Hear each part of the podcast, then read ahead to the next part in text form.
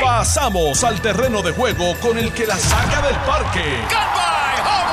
Le estás dando play al podcast de Noti 1630. Pelota dura con Ferdinand Pérez. Señor, saludos cordiales, bienvenidos a Pelota Dura. Hoy desde un punto bien importante de Puerto Rico, estamos en la montaña. Saludos cordiales a todo Puerto Rico. Yo soy Ferdinand Pérez, estamos desde Barranquita. Este, Carlos Mercader me preguntó si salimos a las 5 de la mañana. Y yo, oye, pero ¿qué pasa contigo? Las cajeteras en Puerto Rico eh, han cambiado. Ya estamos en una hora y veinte. Eh, llegamos acá a, salimos desde los Sidrines allí en San Francisco, en la guagua de Manolo, y llegamos aquí en hora y 20 minutos. Estamos en Barranquita y estamos en el dealer de Ricardo Caballero, el dealer Kia de Ricardo Caballero en Barranquita. Y estamos aquí en un sitio precioso, hermoso, un lugar tremendo es impresionante eh, la cantidad de negocio y de comercio que hay en toda esa ruta, subiendo de Naranjito para Barranquita. No hay una esquina vacía en toda, a ambos lados de la carretera, donde se ve obviamente pues un desarrollo grande de negocios e inversiones muy, muy grandes. Manolo Sidre, que no sabe guiar mucho para la montaña, pero estamos vivos. Ah, yo, estoy, yo, estoy, yo, estoy, en casa. Primero que todo, quiero saludar a, a Carlos, Quiero saludarte a ti, a todos los amigos de Pelotadura, y a Yun Yun y a, y a Mente Maestra en el estudio, y a nuestros amigos aquí de, Sí, de- de de Ricardo Ricardo Caballero Kia en el pueblo de Barranquita, hogar de mi consuegro, Ojo. Bertín y Lidia Olmedo, a quien les mando un fuerte saludo, que está casada, su hija está casada con mi hijo mayor, Manuel Jesús, así que yo me siento en casa, así que no, no, no diga que no seguía, que te traes hasta aquí sin problema ninguno. Buenos días, Carlos. Es verdad, es verdad. Carlos Mercader. Buenos días, Ferdinand. Buenos días, Manolo. Buenos días a todos los amigos acá de, de aquí, aquí en Barranquita y, y a todos los que nos escuchan hoy en la radio. Eh, qué lindo es Puerto Rico, mano. Sí, sí, Qué lindo es Puerto Rico a, la- A mí me encanta a subir las para ocho y allá. media de la mañana, Sí. subiendo por esa, subiendo, eh, pasando ya Bayamón, entrando a Corozal. Pasando- ah, honestamente, qué lindo es Puerto Rico, qué lindo es el campo, qué lindo es la montaña, precioso. Estoy preocupado, he hecho un par de preguntas desde que llegué y no me las han podido contestar. La gente de Barranquita no ha podido contestarme esa pregunta, pero vamos a hablar ya mismo con, con, con Alex, a ver si Alex tiene la contestación a la pregunta que le voy a hacer. Porque estoy preocupado que no haya eso aquí en, en Tiene, que ver con el almuerzo, pero eso lo bregamos más adelante. Bueno, señores, el día está súper interesante. Yo no sé si ustedes lo saben, no sé si tú lo sabes, este, Carlos o Manolo, pero faltan seis días, señores, para las elecciones. Seis, solamente seis días para las elecciones. Y obviamente, pues esta es la semana cumbre la- en todo, eh, históricamente, desde Rafael Hernández Colón para acá se le ha llamado la recta final, ¿verdad? Donde básicamente los candidatos y los partidos echan el resto tratando de llegar a cada rincón, envi- eh, participar en cada programa de radio, estar presente por todos lados. Ayer veía eh, un grupo de Charlie Delgado en, en, eh, en- en los altos de un puente, encima de un puente, este, saludando a toda la gente con banderas y música desde las 6 de la mañana. O sea, se, se hacen mil cosas para tener presencia durante estos días que son los días importantes. Y como siempre eh, menciono, eh, mucha gente indecisa todavía de cómo votar y estos días pues la gente empieza a buscar el proceso. Así que estamos en ese en ese área. Hoy hay un debate importante, el único debate de los candidatos a comisionados residentes por Noti 1630. Nosotros lo vamos a estar analizando un poquito tarde a las 10 de la noche, pero hay que estar pendiente porque ahí va a haber par de golpes, par de codazos, par de golpes y par de barrecampos. Sin duda alguna ahí los va a haber. Y entonces también hay otro tema que ha salido a la luz pública que me gustaría que comentáramos aquí, es que la rama judicial hizo público ayer sus salarios. Y hay datos interesantes que destacar y analizar sobre ese tema. Eh, debemos hablar de Luis Gutiérrez, que ayer eh, anunció su endoso a Juan Dalmau y Aníbal Acevedo Vila Doble en dos. doble endoso. Eh, la Junta de Supervisión Fiscal volvió hoy a la carga sobre el tema de, de los incentivos que se le quieren dar a los empleados públicos y planteando que no hay cama para tanta gente. Y la gobernadora riposta que yo voy a dar el bono y voy a dar todos los beneficios, salga pato y agareta. Así es. Y entonces eh, hay una enorme preocupación por parte de los comisionados electorales y del personal que trabaja en el Roberto Clemente por un posible contagio de COVID en este proceso tan importante. Recordarán ustedes que el piso completo, el primer piso, en lo que llamamos el tablado del Roberto Clemente, se ha convertido en el proceso de contar los votos del voto adelantado precisamente y hay cientos de personas contando papeletas, tocando papeletas y estando muy cerca y básicamente no hay ningún tipo de distanciamiento social. Si una persona, Manolo Sidre, usted que conoce de este juego, si una persona da positivo, allá adentro se formó la de Caín. Mira cómo está esto, Ferdinand, que ayer como todos saben, los Dodgers de Los Ángeles se proclamaron desde 1988 en campeones de la Serie Mundial de Grandes Ligas. Saludito a mi tío que está gozando con eso. Lo felicitamos a tu hijo, aunque yo soy yankee. Pero anyway, a lo que voy es que el cuarto bate de ellos, Turner, no pudo disfrutar la victoria, jugó el juego completo, no, no, porque en la novena entrada salió positivo de COVID. En la segunda, pero se quedó. Pero hoy de este, ah, esto, Manolo. ¿Fue la segunda entrada? Sí, y se quedó después y salió de nuevo para se supone que no saliera de nuevo y volvió y salió para la celebración. Así, que posiblemente los Dodgers celebren hoy en un hospital. Bueno, hay una foto, exacto, hay una oh. foto que sale él con Dave Roberts, el, el, manager, al lado celebrando cuando está ah, ya después de haber ganado. la celebración de los Dodgers hoy es en el hospital allá en Los Ángeles, que estará, habrá celebración. La particularidad. Así que yo quisiera conocer, y me gustaría, pues me parece a mí que el, el presidente de la comisión, que es una persona muy responsable, le dijera al país cuáles son las medidas o cuáles son los, como yo le llamo, los if en la eventualidad que salga una persona contagiada, ¿qué, ¿cuál es el protocolo? Porque debe ser distinto al de un negocio, debe ser algo, tiene que haber un crew como eh, eh, en guardia para sacar ese crew, desinfectar y poner otro crew. Recuerda que esta gente, para que la gente tenga bien el detalle de lo que están haciendo, Recordarán que eh, para esta elección hay una cifra récord de personas que han pedido votar por adelantado. Esa gente que votó por adelantado, la mayoría, o por lo menos 40, 50% de ese voto que la gente ya emitió, ya está en manos de la Comisión Estatal de Elecciones. Entonces la Comisión está adelantando todo lo que pueda antes de la elección general para que todos esos votos ya estén adentro. Se supone que cuando cierren los colegios a las 5 de la tarde del martes 3 de noviembre, lo primero que se haga es que todos esos votos que ya se contabilizaron, ¡pum!, se registren y salen en las computadoras. O sea que a las 3 y media, perdón, 5 y media, 6, ya nosotros debemos tener un resultado grande que es de este voto que ya se contó. Ahora, digo, yo no quiero, ¿verdad? Este, Dios los proteja a todos allí en el, Roberto Clemente. Si alguien da positivo, esa operación se disloca por completo. No se pueden contar los votos adelantados. Con un día que tú te atrases son miles de votos que dejas sin contar.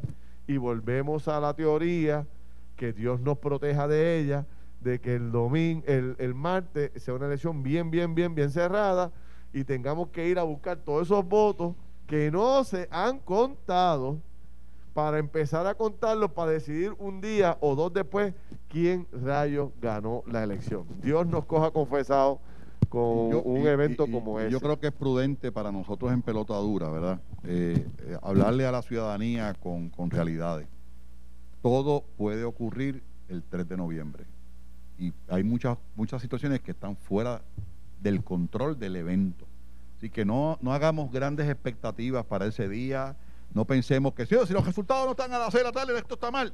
Porque vuelvo y le repito. hay que tener paciencia. Hay que tener paciencia este año más que nunca. Así que le pedimos paciencia y prudencia a la ciudadanía. y que está así, eh, esto es interesante porque está todo el mundo bajo, bajo la misma, eh, la misma situación. En Estados Unidos esto es lo mismo. Y aunque hay un hay un número increíble de votos adelantados, ya incluso ha superado 67 eh, millones. Correcto, o sea, es un número bien alto, pero, pero el día de las elecciones no, eso no significa que todo el mundo, ¿verdad? Mucha gente va a ir a votar a los sitios de, votación y de que puede pasar lo mismo, Ferdinand. Acuérdate que ya en las primarias en Nueva York de este mismo año, ellos estuvieron seis semanas para certificar ganadores en varios distritos. Primaria distrito, distrito representativo. Así que en Puerto Rico, ¿verdad? No, estamos exentos de que algo así pudiera pasar.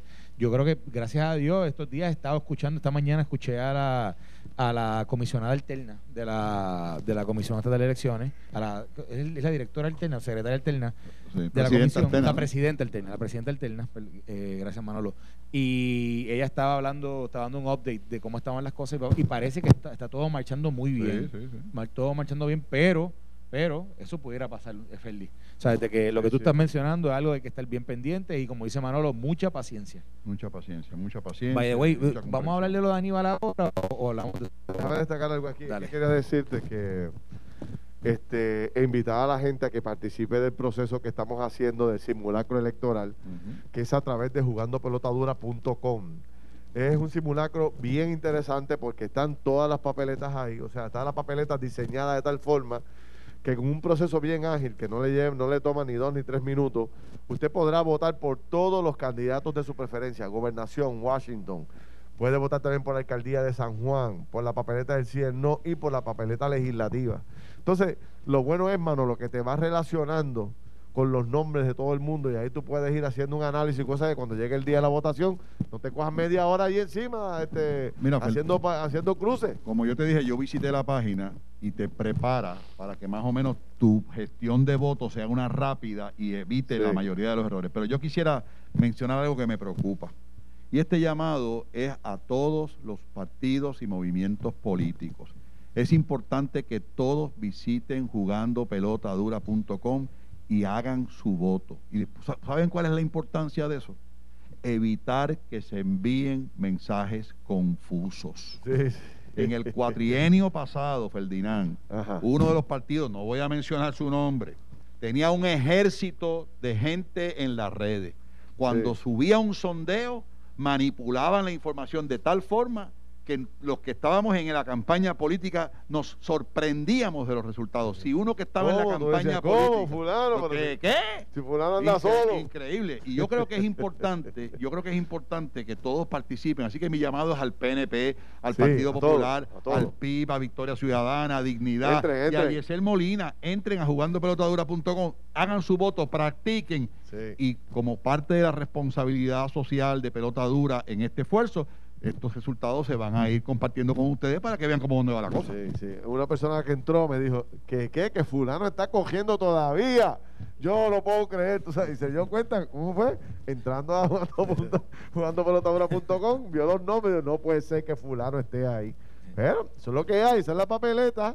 Así que después no le coja por sorpresa cuando llegue el 3 de noviembre a la, a la caseta y esté media hora allí haciendo cruces. Aunque me dice Brenda Alicia, me dice, voy con tres cruces, voy, íntegro. tres cruces, dice ella. Muy bien. Para adelante. Bueno, mira, eh, hablando de endosos y eso, ayer Luis Gutiérrez, el congresista boricua que estuvo más de 20, creo que 24 años en el Congreso de los Estados Unidos, mm. hizo un anuncio para endosar candidaturas. Fíjate que Luis se ha mudado a Puerto Rico, vive en Puerto Rico, y entonces está de lleno con las luchas eh, puertorriqueñistas, como le llama él, y ha hecho un anuncio bien interesante. Endosó a Aníbal Acevedo Vila para comisionado residente. Y todo el mundo pensaba que eh, por ahí mismo se iba a la otra cruz. Con Charlie. Con Charlie. Pero decidió darle el voto a Juan Dalmao. E-, ese es el endoso, ese es el endoso chiquistal. ese es el endoso puñalada trapera. bueno, eh, y dijo que va a votar para la legislatura. Aníbal le dijo que no lo hiciera así, pero. Aníbal, no, lo haga así, no lo haga así. no lo haga así. Aníbal dijo, chico, es Charlie, es Charlie, Charlie, Charlie. Pero él dijo, no puedo. No, no, no, yo creo. Y, entonces fíjate, le hubiese sido más fácil Charlie porque es en inglés y él habla más inglés que español. no, pero para él, a él, a él, le suena más Juan, el Juan. Él dice que Juan, él dijo que Juan, pues tiene una relación con Juan de muchos años, que han trabajado muchos proyectos juntos y que conoce a Juan. Y reconoció públicamente este Luis Gutiérrez que él es independentista, o sea, no es popular. Así que le dio un voto a. Un hombre de convicción. Es un hombre le, de convicción. Le dio un voto a Juan Dalmau, convencido de que pues, el independentismo es el futuro del país. Le dio un voto a Aníbal Acevedo Vilá porque dice que Jennifer pues, se ha convertido en la mano derecha de Donald Trump. Y, y entonces, y dijo que iba a votar por algunos legisladores de Victoria Ciudadana para la Asamblea Legislativa. Así que ese podría ser un ejemplo de mucha gente votando, así y al revés. O sea, votando eh, por, por, por Charlie y por Jennifer y así. O sea, yo creo que aquí va a haber un, un cruce de, de votos. Pero Aníbal, Aníbal está pidiendo el voto íntegro entre para eh, Charlie y eh, Eso es lo que yo quiero preguntar. Que Eso es lo que yo quiero que ustedes vean. Porque, para mí. Eso descartaría lo que dice Ferdinand. Mira, si yo estuviera de candidato a la gobernación y mi compañero papeleta es Aníbal, Aníbal hace una jugada como esa, yo digo contra, pero yo, yo, pensaría que el tipo está actuando contra interés. O sea, mm. contra, contra mi interés. Te le pregunto a usted, ¿usted lo ven igual? O ¿tú no crees que para un endoso así, que obviamente le afecta a Charlie porque lo descarta? Mm. Mira, mira, mira cómo Luis Gutiérrez dice, no, bueno, Charlie es bueno, Charlie no es malo, pero, pero hay uno mejor, se llama Wanda el Mau. fíjate que, pero mira, una noticia que es mm. que Aníbal habla del endoso de Luis Gutiérrez, se convierte en Luis Gutiérrez endosa a Wanda el Mau y Aníbal Acedo Vilá. Fíjate, Carlos, yo, mira, yo no veo mal lo que hizo Luis Gutiérrez. Yo, lo que no veo Desde el punto de vista del, correcto. De, no, es un, él es ciudadano. yo lo que no veo punto de vista de Aníbal. Yo lo que no veo correcto es lo que no veo correcto es que Aníbal, que Aníbal lo haya aceptado y te voy a decir por qué. Aníbal y Luis Gutiérrez, yo fui al Congreso en el 2004 con con, con Milton Segarra a defender la 956 que era una posible sustitución y yo conocí en esa oficina de Aníbal a Luis Gutiérrez. Y eran amigos. De hecho, iban a jugar golf ese día. Entonces me pregunto yo, si son amigos, que estoy seguro que lo son, ¿por qué no lo van a hacer? Yo, Aníbal, si soy compañero de papeleta de, de Charlie Delgado, le digo, mira, Luis, aguántame esto ahora. O hazlo por comunicación. No, no, no, no, no, me, no me metas en este revolú. O si lo vas a hacer, incluyeme a Charlie, pero no me, no me, no me nombres a mí solo. Yo hubiese hecho eso. Sí, es, que es lo correcto. sí, sí es, una situación difícil. Eso era un endoso de comunicado de prensa. Eso no era un endoso de como lo hicieron ayer. Bueno, pero tú sabes, si tú tienes una persona como Luis Gutiérrez de 20 años en el Congreso, que tampoco es cascarecón. No, no, no lo es. O sea, una persona que se ha distinguido muchísimo tiempo en el Congreso y ha tenido sus luchas. Hay gente que no lo soporta, pero hay gente mm. que, que, ve luces por él porque un jíbaro de allá de, de Lares, Pepino, por ahí para arriba, 24 años en el Congreso de Estados Unidos, algo tuvo que haber hecho. No, no, no, no, no un jíbaro, un de Chicago, un de Chicago, bien para que en Chicago lo hayan electo por 24 años eh. en el Congreso y tenía mm. poder allí. Pero el mm. punto es, si él te llama para hacer una conferencia de prensa para endosarte, te pone en una situación difícil. Pero eso se habla antes, Ferdinand. Tú le vas a decir, cuenta, pero no lo haga, no, eso no se habla antes. Si lo hace. Ferdinand, a mí me costaría trabajo pensar que eso no se habló antes. Sí, no, no, pero, eso estaba programado. Eso no lo cogió por sorpresa Aníbal, Aníbal lo sabía. Pero ¿cómo le cae a Charlie? no le cae bien. Charlie, tiene que, Charlie tiene que, que coger los golpes de Aníbal en un debate. Es el que tiene que asumir eh, ¿verdad? El, el, el, el, arrastre no que está trae. Fácil, no está fácil. Pero, pero, pero, mi padre, mi padre y se lleva un mensaje Bueno, es el, endo, es el endoso, pero fíjate, es Chiquistal, no es de Luis Gutiérrez, es el Chiquistal. En la movida de Chiquistal es de Aníbal Acedo Vilá, que es el que le da la puñalada a Charlie Delgado. No es, no es Luis Gutiérrez. Luis Gutiérrez da el endoso y, y, Aníbal ¿verdad? aprovecha el endoso, pero realmente quien, el que sale supuestamente ahí ¿verdad? beneficiado es Aníbal. Pues Aníbal que está haciendo la movida chiquistal contra Charlie Delgado. Ah, recuerda que la candidatura de Aníbal es muy distinta en la estrategia para conseguir los votos que la de Charlie. O sea, Aníbal, para poder destronar a Jennifer González, necesita toda la izquierda. Toda la izquierda. Sí, vamos claro. Por lo tanto, el voto de Gutiérrez para él es importante porque Luis Gutiérrez le llega precisamente a todos los independentistas, a todas las personas que no creen en la relación con los Estados Unidos o a todas las personas que, rechazan el comportamiento de Jennifer González con Trump. O sea, Luis Gutiérrez le llega de la mano y el conseguir el endoso de, Luis Gutiérrez para Aníbal tiene un efecto directo para él para, tratarle, para lograr su agenda. Ahora, de que le hace daño a Charlie, sin duda, indirectamente. Por eso, por eso es que la política es, es para mí asqueante. para mí la política es asqueante porque si usted está de compañero de papeleta de una persona, su fidelidad se debe a él. Y yo me pregunto, ¿qué hubiese pasado a la inversa? Yo estoy seguro que si el candidato a la a la gobernación hubiese sido Aníbal Acevedo Vilá y el candidato comisionado hubiese sido Charlie, ah, no, no hubiese sido igual. Aníbal estaría prendido candela. Como decía mi papá, usted es dueño de sus decisiones y dueño de sus consecuencias. Y yo creo que Manolo, si tú y yo un día en la papeleta, yo te digo que nunca haría una cosa como esa. No, no, jamás en la vida. no, no, yo no. Tú, el día que tú y yo estemos en una papeleta juntos, te lo digo que eso no va a pasar. Yo quiero ver eso, yo quiero ver eso. Yo estoy aquí poniendo Yo, como sé que no voy a estar en una papeleta, no, pero Feli contigo, no. Oye, Feli, no diga de esa agua no beberé. No diga de esa agua no beberé. Eso, don Feli, no diga eso, que si el pueblo lo llama. Mira cómo se ríe. Ya me llamó, ya me llamó un tiempo. ya, yo cumplí esa misión patriótica. eso es lo que toca ahora. yo, soy más viejo de grupo, así que no tengo problema bueno, ninguno. Lo que, mira, pero, lo que sí es, lo que sí es, mira, otra cosa. Tú dices que el endoso de Luis Gutiérrez es una persona, ¿verdad? Que tú, tú hablas de la trayectoria de él. En realidad, Luis Gutiérrez mueve un voto en Puerto Rico hoy día. Tiene gente, tiene ¿Pero quién? Ah, bueno, ah, los, independent, ah, los independentistas. Pues son gente. O sea que Aníbal, ok, ok, ok, dale, pues, ahora, vamos, ahora vamos a la estrategia detrás de esto. O sea que Aníbal estaba apelando al voto independentista. Pues claro, si te lo acabo de decir. Él anda buscando todo el voto de la Todo voto que no sea que no sea estadista. Todo voto que no sea estadista. Aníbal y ahora la pregunta que yo hago con eso es, Aníbal, Aníbal con esa movida, ¿gana o, o se solidifica con el voto popular porque, eh, de nuevo, es una movida que para los ojos de la gente de Charlie tiene que verse mal. La pregunta es, ¿cómo le afecta con su partido popular, que al final del día es quien va a ir allí en, masa a votar por ellos? No, o sea, Luis Gutiérrez ha sido una persona muy afín y muy amigo de los gobernantes y del Partido Popular. No le afecta, a mi juicio no le afecta.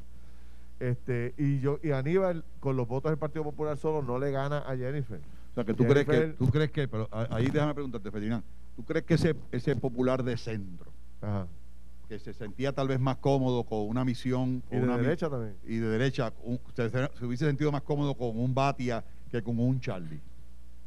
¿Tú crees que ese individuo a la hora de votar vea esa alianza o ese endoso de Luis Gutiérrez como algo positivo en, en, en, el, en, el, Si tú me preguntas antes de la, primaria, te hubiese dicho que si después de la primaria no importa nada a los populares, si mira la paliza que dio Charlie Delgado. Sí, pero Charlie Delgado fue solo. Por eso, pero, ahora, ahora, ahora, no es una primaria de, de, del gobernador y el, comisionado. O sea, lo que ahora son dos.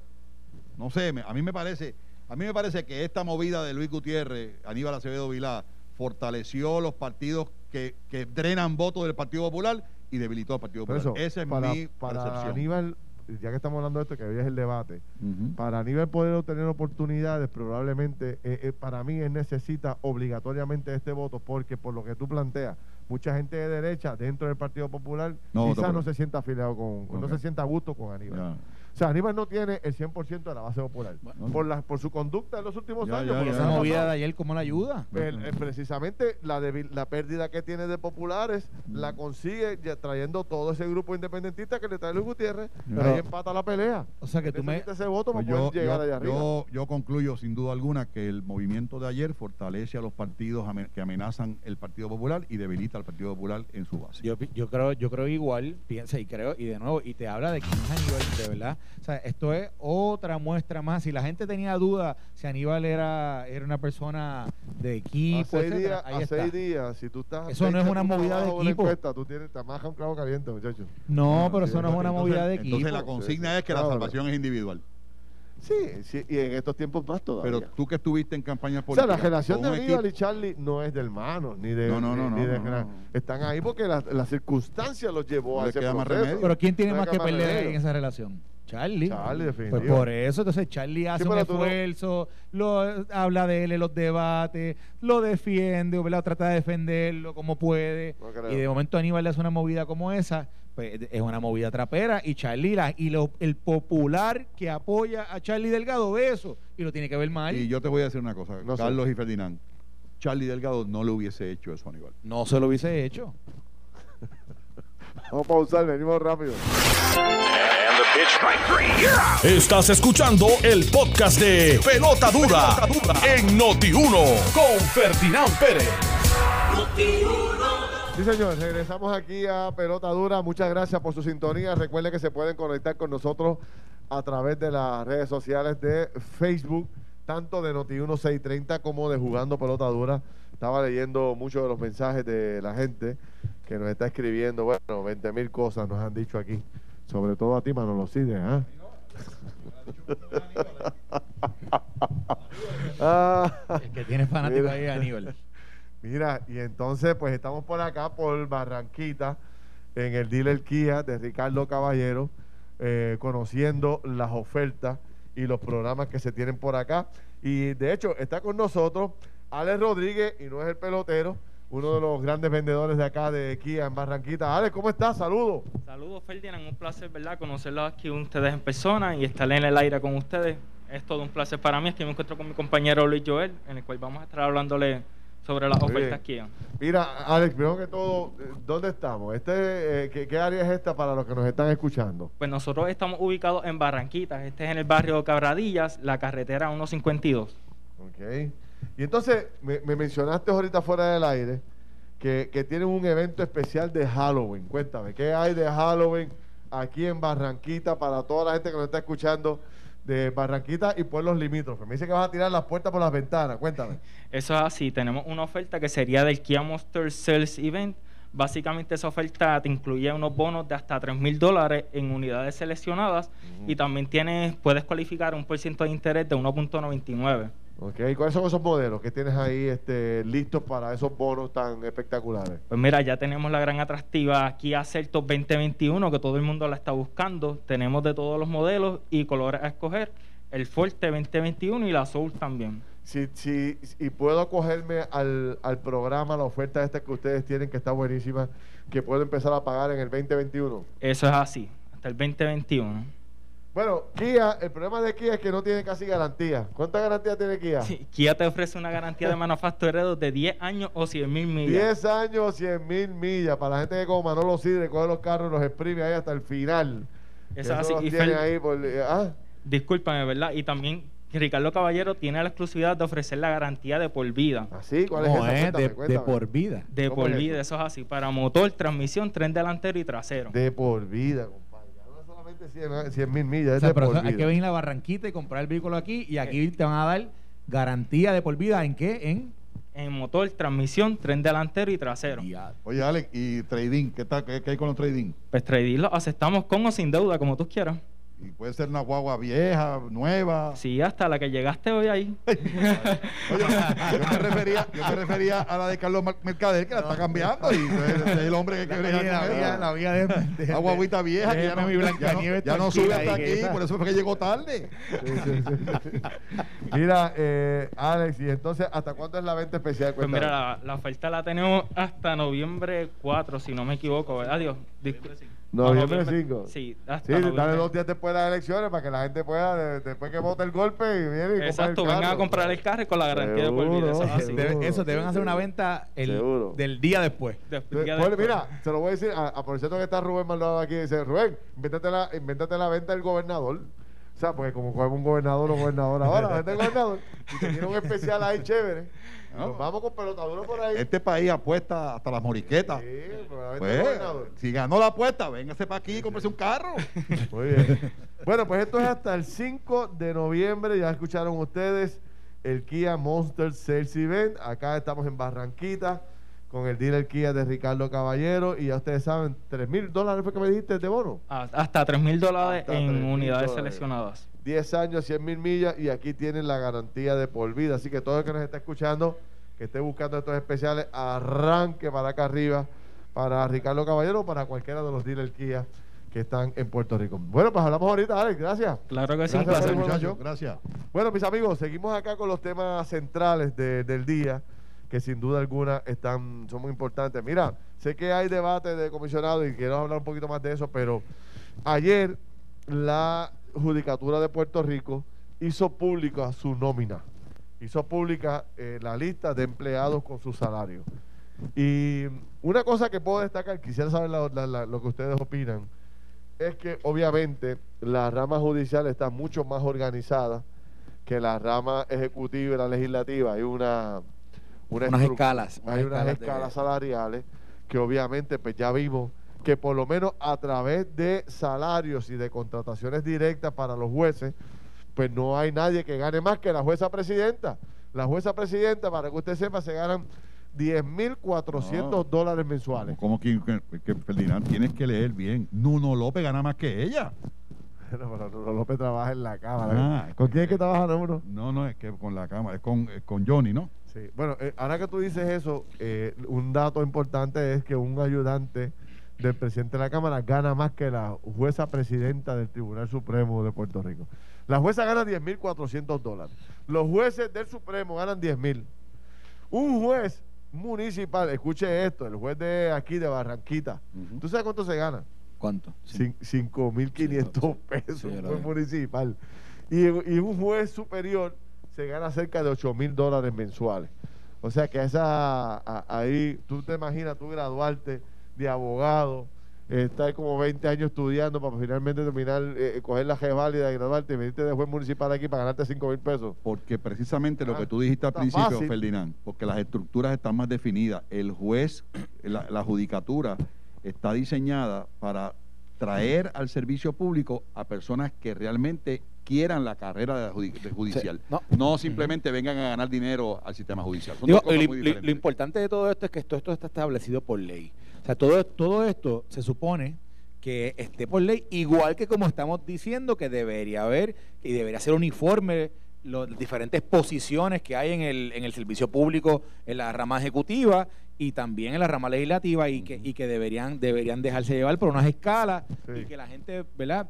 Cuando va a aplicar esas posiciones, cuando va a ser parte de empleado por, por esta rama, que sepan cuál es la escala a lo que están aspirando, ¿verdad? Y que a la misma vez esté atado al mérito, esté atado a, la a, los grados académicos, a la, trayectoria. Y algo que quiero decir, esto es información, de nuevo, que nosotros no deberíamos estar leyendo en, como una noticia, como una noticia de que, wow, mira, una rama publicó, porque es que es información pública. Ahora, lo que sí, yo creo que, que todo el mundo debería ver es los contratos que todo que se publiquen todos los contratos. Eso no ha salido todavía. Eso no ha salido. Sí, y esa es una parte importante que no ha salido de ninguna parte, ni del Senado, ni de la Cámara, ni de la judicatura. la judicatura se ganó mi respeto inicialmente, ahora con este primer paso. Primero, no hubo que suplicarle, no hubo que ir al tribunal para que hicieran público los salarios. Número dos, hay una escala salarial. Número tres, hay sueldos muy, pero que muy por debajo de lo que debería ser, a mi juicio. O sea, que yo creo que eh, hizo bien la rama legislativa eh, judicial publicarla y sin duda alguna tienen que revisar unos salarios ahí. Un juez municipal con 5 mil pesos. Hizo lo correcto ahora, pero de nuevo, acuérdate, eso está establecido por ley. ser juez municipal? Bueno, pero es que eso ha sido así siempre. O sea, eso está establecido. Mira, el que el que aspira a ser juez municipal reconoce, Seguro. reconoce que, que ese es, es su vocación. exacto. su vocación. Y lo mismo el juez superior. Por eso es que no todo el mundo puede ser juez. No, todo el mundo porque puede ser parte parte de, del, del tú aceptar una posición en la judicatura es reconocer que esa va a ser tu escala. Lo que la, el prestigio que conlleva, el reconocimiento público que conlleva. O sea, oye, la, la presidenta del Tribunal Supremo tiene una preparación para ganarse siete veces eso en el sector privado. Claro. Sin embargo, prefiere eh, esa posición, que es una posición hasta los 70 años. Sí. Porque realmente le gusta le gusta esa, y te voy a decir a mí es importante eso. A mí lo que sí me llama la atención es que, por ejemplo, cuando ves pues, los salarios de las secretarias, 1.400 dólares. Por eso te digo. No, Eso, eso, eso definitivamente necesita una revisión. eso no puede ser. Eso no puede ser. Ellos, llevan muchos años solicitando un aumento de en la aportación de presupuesto y lo que hace es que le cortan, ¿no? Hay que temperarlo. Pero sin duda alguna está mucho más organizada que la Asamblea Legislativa, mucho más estructurada. Se ve un orden en esos salarios, en la composición de, de la nómina de, de, de la rama judicial versus el revolú que hay en la Asamblea Legislativa, que una secretaria se gana 2 mil, como se puede ganar 7 mil, como un chofer ganarse 4 mil, Exacto, no hay orden. un abogado ganarse 3 mil. Correcto. no hay orden. Es un, o sea, no hay un orden establecido, es a base únicamente del criterio del legislador. Vuelvo a repasar. Si el legislador de Barranquita decide que su chofer se gane 8 mil dólares, nadie se lo cuestiona ni nadie se lo puede tener. Y si quiere una secretaria que se gane 1.500, 1.500 se gana. O sea, y eso es lo que yo creo que ha sido el grave error y que hay que recomponer. Pero nadie se ha comprometido con nada. Para mí es importante eh, eh, el, divulgar los salarios, que sea un documento público, ¿por qué no? Pero también es importante divulgar cuáles son los objetivos y las metas y los logros de la, de la administración de tribunales porque los, las quejas que escuchamos a diario muchas veces no son las que deberíamos escuchar y deberíamos empezar a ver unos resultados diferentes de cara a un costo como el que se tiene. Y yo creo que eso es algo que tiene que ir de la mano y no puede estar separado. El objetivo, el logro, tiene que ir de la mano de la compensación. Y eso hay que, eso hay que revisarlo. Entonces, volviendo al tema, nadie ha publicado la otra parte que son los contratos. Hay información corriendo. Y a mí me consta porque he visto documentos de unos contratos en la Asamblea Legislativa que le roncan la manigueta. Hay compañías ganándose 600, 700 y hasta 800 mil dólares en contrato en la Asamblea Legislativa. Dios mío. Eso ya salió, está por ahí, nosotros tenemos la información, pero no sé por qué no se hace público. ¿Será porque cuando salga la gente se va en una entrevista, a sorprender? Fíjate una cosa, Ferdinand, en una entrevista que le hicieron al presidente del Senado recientemente, él señalaba que los aumentos salariales y los contratos de servicios profesionales que se hacían en el Senado y en la Cámara eran responsabilidad individual de los legisladores y senadores. ¿Y sabes por qué, verdad? Oh, chacho, se zapateó. No, pero, pero, pero entiendes el, el concepto. Sí, lo entiendo perfectamente. a cada legislador le da un presupuesto. Eso, y lo usa como entiende. Pero, quién, pero lo que le faltó decir al presidente del Senado es quien controla el presupuesto, es el presidente de la Cámara y el presidente del Senado. Eso es lo que le faltó decir. No, y también el otro mecanismo que ya la gente conoce, que es que yo te asigno, le asigno a todos los legisladores de mayoría 20 mil dólares mensuales. Pero después el presidente tiene un pote gigante y va premiando conforme a las lealtades. va comprando si Manolo es bien leal a mí, pues Manolo necesita un ayudante y ese ayudante se va a 6 mil pesos. Yo te lo paso desde acá. Y está en la nómina del presidente, no en la nómina del legislador. Mira, pero déjame contar. Cuando, cuando, Pelle, aprobó la, la, crudita, le quitaron todo. Mira, déjame hacerle una, una anécdota, una anécdota que me pasó en el Congreso una vez. Yo, yo trabajaba con peloteros de grandes ligas y un día uno de ellos estaba en proceso de, convertirse en ciudadano americano y estaba en Washington y iban a jugar la serie contra los Nationals, él estaba en el otro equipo y me dice, oye Carlos, me gustaría conocer el Capitolio. ¿Qué pasa? Yo aprovecho y, contacto a algunas personas que conocí ahí, algunos congresistas, y en el equipo que él jugaba en aquel momento era Cincinnati, que era... Mm. Que, es en Ohio, que es en Ohio. el pitcher. El pitcher, que, tú lo, que yo te he hablado de él. Pues, ¿qué pasa? Yo, le dije, vente, vamos para allá. Y hablé con varias personas y fui. Y a mí me sorprendió porque en aquel momento el speaker de la Cámara era John Boehner, que era de Ohio. Y de momento yo me encontré fanáticos de los Cincinnati Reds en cada esquina que había en el Capitolio, desde los anexos hasta en las oficinas centrales del Capitolio. Pues. Y obviamente, ¿verdad? Ahí haciendo, atando cabo, es que siendo él el speaker de la Cámara, siendo él el líder de la Cámara, pues, obviamente tenía la capacidad de poder contratar y traer personas que eran de su estado, de su confianza o que él conocía a trabajar allí.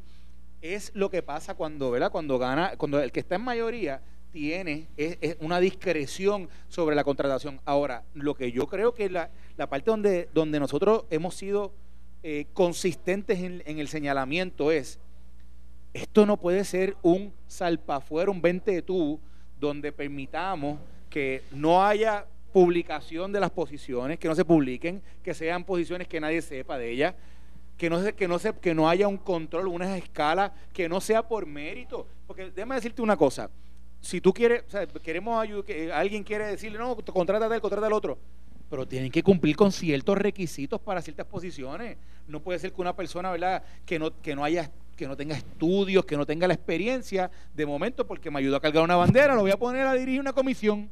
Pero ¿cómo es eso? Por eso es que cuando yo escuché al presidente del Senado decir, tú puedes tener la discreción como líder para la contratación, pero también tienes la, la discreción de la administración. Y dentro de toda esta pandemia que hemos visto dentro del Senado y la Cámara, yo responsabilizo a los legisladores, a los, a los, a los, a los presidentes de los ambos cuerpos, no solamente de esta administración, de las pasadas administraciones igual, que no han asumido el rol administrativo que requiere un cuerpo como ese. Mira, yo quería entrar en un tema que eh, venía conversando con, con, Manolo en el camino, que me gustaría desarrollar y sé que nos va a coger unos minutos y creo que, que debemos profundizar de cara a esta elección. Yo estaba sacando cuenta, nosotros ahora en diciembre cumplimos 10 años del programa de Jugando Pelotadura Televisión y estamos preparando, ¿verdad?, eh, cómo vamos a celebrar el evento. Y un poco preparándonos para esta, esta celebración nuestra, que sé que mucha gente va a compartir, nos percatamos que de muchas cosas, entre ellas, que en este periodo de los 10 años, nosotros vamos para cinco gobernadores electos por el pueblo o designados por el pueblo. Nuestro programa empezó con Luis Fortuño. Luis Fortuño sale gobernador y más o menos en esa misma fecha empezó jugando potadura. Fortuño, Alejandro García Padilla, Ricardo Rosselló, Wanda Vázquez y el que gane esta elección de noviembre sería el quinto gobernador. Entonces, un poco sacando cuenta con Manolo, súmele a eso. Son cinco gobernadores. Cada gobernador nombrando gente de su confianza en las posiciones de clave. O sea, súmele cuántos secretarios de, de educación hemos tenido, secretarios de seguridad pública, directores de turismo, directores de desarrollo económico. O sea, aquí yo creo que este es el país que más planes de desarrollo económico se han hecho en 10 años. Porque como hemos tenido cinco gobernadores, cada uno de los gobernadores va a venir, tiene un plan, tiene una estrategia. Entonces, coge el plan del anterior gobernante, lo echa al zafacón, como siempre ocurre. Viene otro director de agencia con un nuevo plan, con una nueva estrategia. Cojo de ejemplo el que vengo machacando hace unos días. Y yo estoy a favor de la eliminación, pero lo planteo como un tema. Ya básicamente todos los candidatos han dicho que va para afuera la sombrilla de seguridad. ¿Cuánto lleva la sombrilla de seguridad? Dos años. Dos años. Dos años. O sea, no la hemos dejado ni arrancar y ya va para afuera todos los planes que había. O sea, realmente, y ahí es que pido el análisis de ustedes, es bien difícil poder echar el país para adelante con tanto cambia, cambia. O sea, tanta cambio de dirección y de estrategia es bien difícil poderlo. Bueno, pero precisamente la formalidad de la que estamos hablando, las estructuras, por ejemplo, esto es algo sencillo y quizás es solamente un área y la gente pensará, ah, eso no resuelve, eso resuelve muy poco si, la, si se comienzan a estructurar eh, de forma mucho más uniforme la, las posiciones, los salarios, etcétera.